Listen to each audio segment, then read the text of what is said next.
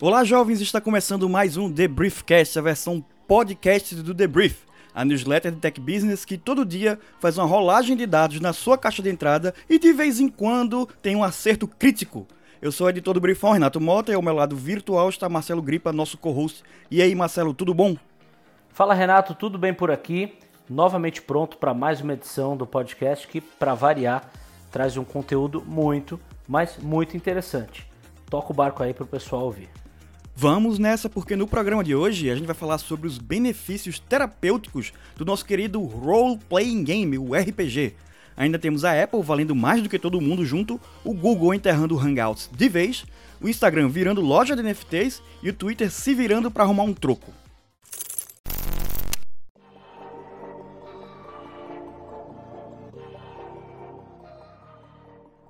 Eu vou começar o podcast dessa semana com um relato pessoal. Boa parte dos anos entre o fim do meu ensino fundamental e o início do ensino médio foram passados em volta de uma mesa, jogando RPG com meus amigos. Por sinal, é, nós éramos praticamente as únicas pessoas que ocupavam ali as mesas da biblioteca do nosso colégio, porque a gente estava sempre ali jogando RPG. A bibliotecária, durante um tempo, tentou fazer controlar a gente, mas não deu certo. E como era a gente que estava sempre lá, então relaxou e a gente podia jogar nosso RPGzinho à vontade. E essa é uma época que eu sinto falta até hoje, né? É só ver a quantidade de vezes que a gente tentou marcar aí novas jogatinas sem sucesso. E nesses anos de formação da minha personalidade, a coisa mais divertida era justamente poder trocá-la a cada aventura e experimentar novas combinações, né, num ambiente em que aquilo não só era aceito, como era encorajado. E essa impressão que eu tinha do RPG não está muito longe da verdade. Uma reportagem recente da Wired destacou o surgimento de jogos de RPG meusa terapêuticos, os TTRPGs, na sigla em inglês. E qualquer um que tenha jogado RPG por um tempo sabe que sempre tem uma história de um personagem né, que você lembra vividamente. Né? Isso acontece porque grande parte dos sentimentos experimentados ali na mesa, né, jogando com seus amigos, são reais, né, independente de quão boba ou fantasiosa a narrativa seja. O risco, a tensão, né, a tristeza, a alegria, tá tudo ali. É, e entre os muitos benefícios de se sentar ao redor de uma mesa e assumir personas de personagens fictícios, estão fornecer um espaço seguro para explorar identidade, questões de gênero, traumas e habilidades sociais, ou até mesmo ajudar pacientes que podem se sentir desconfortáveis com a terapia tradicional, né? E como tudo no mundo, os TTRPGs também estão se tornando um negócio. Algumas startups vêm surgindo já com foco nesse segmento. Uh, empresas como a Game to Grow, a Game Therapy e a Geek Therapeutics criaram seus próprios TTRPGs que oferecem programas de treinamento e recursos educacionais para que outros profissionais possam fazer o mesmo. Na entrevista que deu para Wired, o Anthony Bean conta que a ideia da Geek Therapeutics, por exemplo, veio de sua própria experiência nas sessões com os amigos. Enquanto ele ainda fazia o mestrado, o Bean percebeu que ele e os seus companheiros já estavam usando as partidas de Dungeons and Dragons para processar acontecimentos da vida real. Aí depois de um dia ruim, ele e os amigos perguntavam é, o, o que é que o personagem faria em determinada situação. Daí eles começaram a usar isso com os pacientes e perceberam na prática ali que a terapia se desenvolveria de maneiras inesperadas. A base do uso do RPG em um ambiente terapêutico, ela vem de décadas de pesquisas que destacam aí os benefícios do uso do teatro como terapia. É, o pessoal que trabalha com isso, porém, destaca que a terapia é terapia. É, o RPG não vai substituir um tratamento, mas atua apenas como uma ferramenta. Por isso, as sessões de jogos que estão dentro dessa parte do RPG terapêutico contam com as mesmas regras da sessão de terapia em grupo, né, com confidencialidade e consentimento informado do paciente, por exemplo. O próprio arco da aventura, né, que o mestre vai ajudar a conduzir com os jogadores, é criado com base nas necessidades dos pacientes. Olha, é difícil para pessoas que estão vulneráveis se conectarem com suas emoções, seja por causa de um trauma, saúde mental ou até mesmo questões culturais. Então, tornar-se um personagem diferente, nem que seja por algumas horas, pode ajudar os jogadores pacientes a expressar suas emoções mais abertamente. Pessoas com diagnóstico de autismo, por exemplo, podem praticar vários roteiros sociais para serem posteriormente utilizados na vida real. Essa mesma experimentação vale também para jovens é, testarem novas identidades e representações de gênero. Ou seja, é um espaço que eles se sentem mais à vontade para, por exemplo, explorar personagens com outras identidades e também testar diferentes pronomes, sem correr os riscos de fazer tudo isso fora do ambiente do jogo e sofrer as consequências de um eventual julgamento. Bom, a dramatização das cenas na narrativa ainda pode ser principalmente útil para pessoas que sofreram traumas e opressão, porque é uma maneira valiosa de se conectar com os pacientes e demonstrar que a terapia não precisa ser é, só uma coisa séria ou é, principalmente dolorosa. De maneira geral, os RPGs tradicionais né, de mesa, é, apesar de parecerem anacrônicos hoje em dia, né, com tanto RPG digital e no videogame e tudo, ainda possuem um faturamento relevante. De acordo com a estatista, a indústria de jogos de mesa, que inclui outros tipos de jogos de tabuleiro, é, tem um faturamento estimado em 7,2 bilhões de dólares, né, com a expectativa de crescer outros 4,8 bilhões de dólares nos próximos seis anos.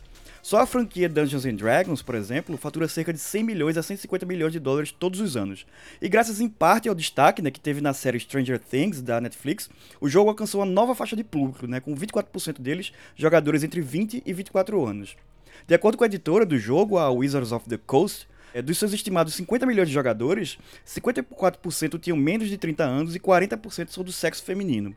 Esse ano, a empresa foi a primeira do segmento a ultrapassar a marca de um bilhão de dólares em vendas, né, de acordo com o relatório do quarto trimestre da Hasbro, que é a sua companhia mãe. É, e o RPG também tem sido particularmente útil para trabalhar algumas das questões trazidas na esteira da pandemia de Covid-19. Olha aí, é, à medida que mais atividades presenciais são retomadas, a socialização pode ser é, fonte de profunda ansiedade para muitas pessoas, né? inclusive no ambiente de trabalho. E desde a sua criação lá nos anos 70, os RPGs são sobre um grupo de pessoas diferentes se unindo para superar as adversidades, né? E ser diferente, entre aspas, aí, é a chave de tudo isso, já que você quer no seu grupo, né? É, não três guerreiros, mas um guerreiro, um clérigo, um ladino e um mago. Ou seja, o grupo é poderoso justamente por causa da diversidade. É, e no trabalho, os RPGs ainda podem ajudar a criar um senso de comunidade ou resgatar um que acabou abalado uh, por causa do isolamento da pandemia, por exemplo. As partidas e as interações geradas dentro delas ajudam os jogadores a aprender a ver as perspectivas dos outros, a desenvolver soft skills como empatia, liderança, tolerância à frustração, criatividade e colaboração. E, e a gente sabe que essas palavrinhas aí têm sido muito usadas nos processos seletivos. É, e superar o medo de falhar é um dos aspectos terapêuticos mais notáveis dos jogos, inclusive. Ao longo de uma sessão, o jogador ou mestre joga um dado para decidir o resultado de uma decisão. Contando só com a sorte, o eventual fracasso é inevitável, mas também instrutivo. É, Marcelo, enquanto fã de, de RPG, enquanto jogador aí, ex-jogador, espero voltar a jogar, é, eu gosto muito da plataforma RPG tradicional aí, para várias coisas, assim, é uma coisa que, como eu falei, eu sinto muita falta, é uma coisa que às vezes eu recomendo para os meus amigos aí que têm filhos já é, pré-adolescentes e adolescentes, incentivem, porque é uma coisa muito bacana, me ajudou muito, é, até você trabalhar sua criatividade aí, seu trabalho em grupo, é uma coisa que eu acho que pode ajudar muita gente. E, inclusive, hoje em dia tá até mais fácil do que antigamente, né? Quando eu jogava lá com meus amigos, a gente tinha que se juntar lá no colégio, que era um lugar em comum, assim, que todo mundo dava pra ir.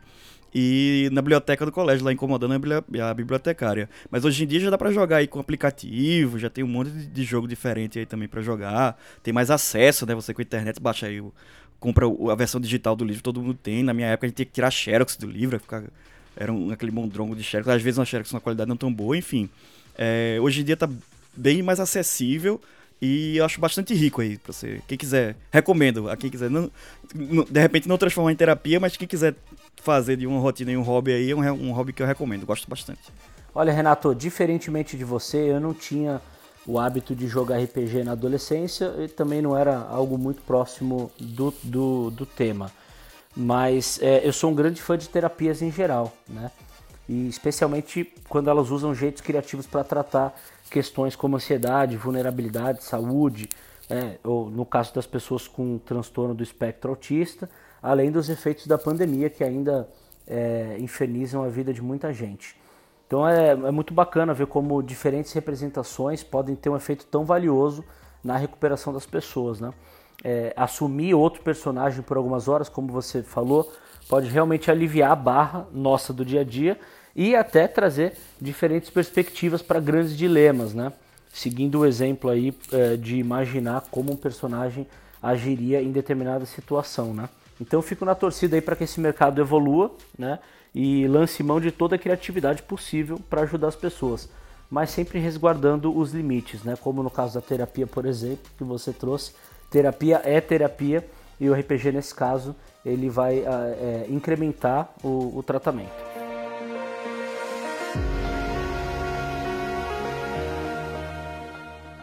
E a Apple agora vale mais do que a Alphabet, a Amazon e a Meta juntas. O valor de mercado da fabricante do iPhone hoje é de 2,307 trilhões, 3, trilhões, com T de tatu, trilhões de dólares, enquanto seus pares da tecnologia somam 2,306 trilhões, né? Aí uma diferença pequenininha, mas já é maior. A maçã é, caiu menos do que os seus colegas aí no último trimestre e viu o valor das suas ações subir em 8% né, após a divulgação dos resultados.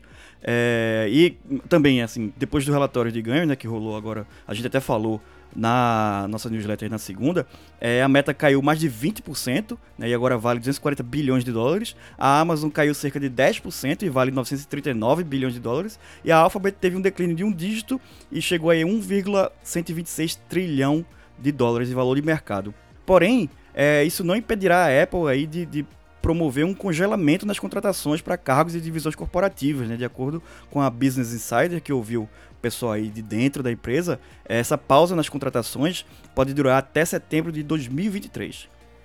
Bom, na semana do dia de finados, o Google enterrou mais um de seus serviços.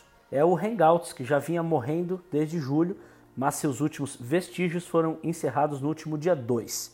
Por um tempo, o Hangouts foi o app de mensagens mais popular do Google, com 5 bilhões de downloads. Mas a empresa substituiu a plataforma pelo Google Chat, o mais recente esforço numa longa lista de tentativas de dominar o mercado de mensagens. Desde que lançou o Google Talk há 17 anos, a Big Tech nunca emplacou uma plataforma de mensagens realmente competitiva. Então, descanse em paz, Hangouts.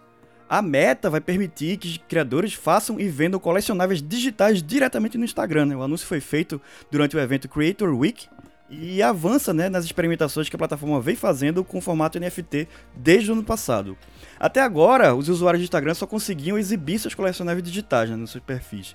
E com a mudança, o Instagram terá um kit de ferramentas de ponta a ponta, né, de acordo com a empresa, para que os criadores possam fazer coleções de NFT e vendê-las para seus fãs e seguidores. A Meta diz que não terá nenhum corte né, das vendas, não vai pegar uma fatia das vendas do NFT até 2024. Embora 30% né, já seja deduzido das vendas para contabilizar com as taxas das lojas de aplicativo. Os criadores também poderão definir aí uma taxa de comissão para revenda dos seus trabalhos, que é uma grande vantagem aí do, do NFT, né, do, do, colecionável digital, que ele tem esse, esse, registro aí na blockchain, e aí você consegue é, registrar né, cada revenda, e os criadores poderão aí, definir uma taxa de comissão para revenda, que pode variar entre 5% a 25% do valor do colecionável. O futuro do Twitter sob o comando de Elon Musk ainda é incerto, olha só. Mas uma coisa é certa: aos olhos do executivo, a plataforma tem que deixar de dar prejuízo. E algumas das soluções para isso estão gerando polêmicas. Uma delas é a reformulação do Twitter Blue, que custará 8 dólares por mês e será ajustado de acordo com a paridade de poder aquisitivo do país, o que sugere um lançamento global do serviço. O problema é que Musk quer atrelar o atual sistema de verificação da rede social ao pagamento, cobrando inclusive dos usuários famosos. A possibilidade fez com que vários usuários populares, como o escritor Stephen King, ameaçassem deixar a rede. Musk também sugeriu que a assinatura paga pode incluir outros recursos, como menos anúncios, prioridade nas respostas, uma pesquisa melhor e a capacidade de postar vídeos mais longos do que o limite atual de 2 minutos e 20 segundos.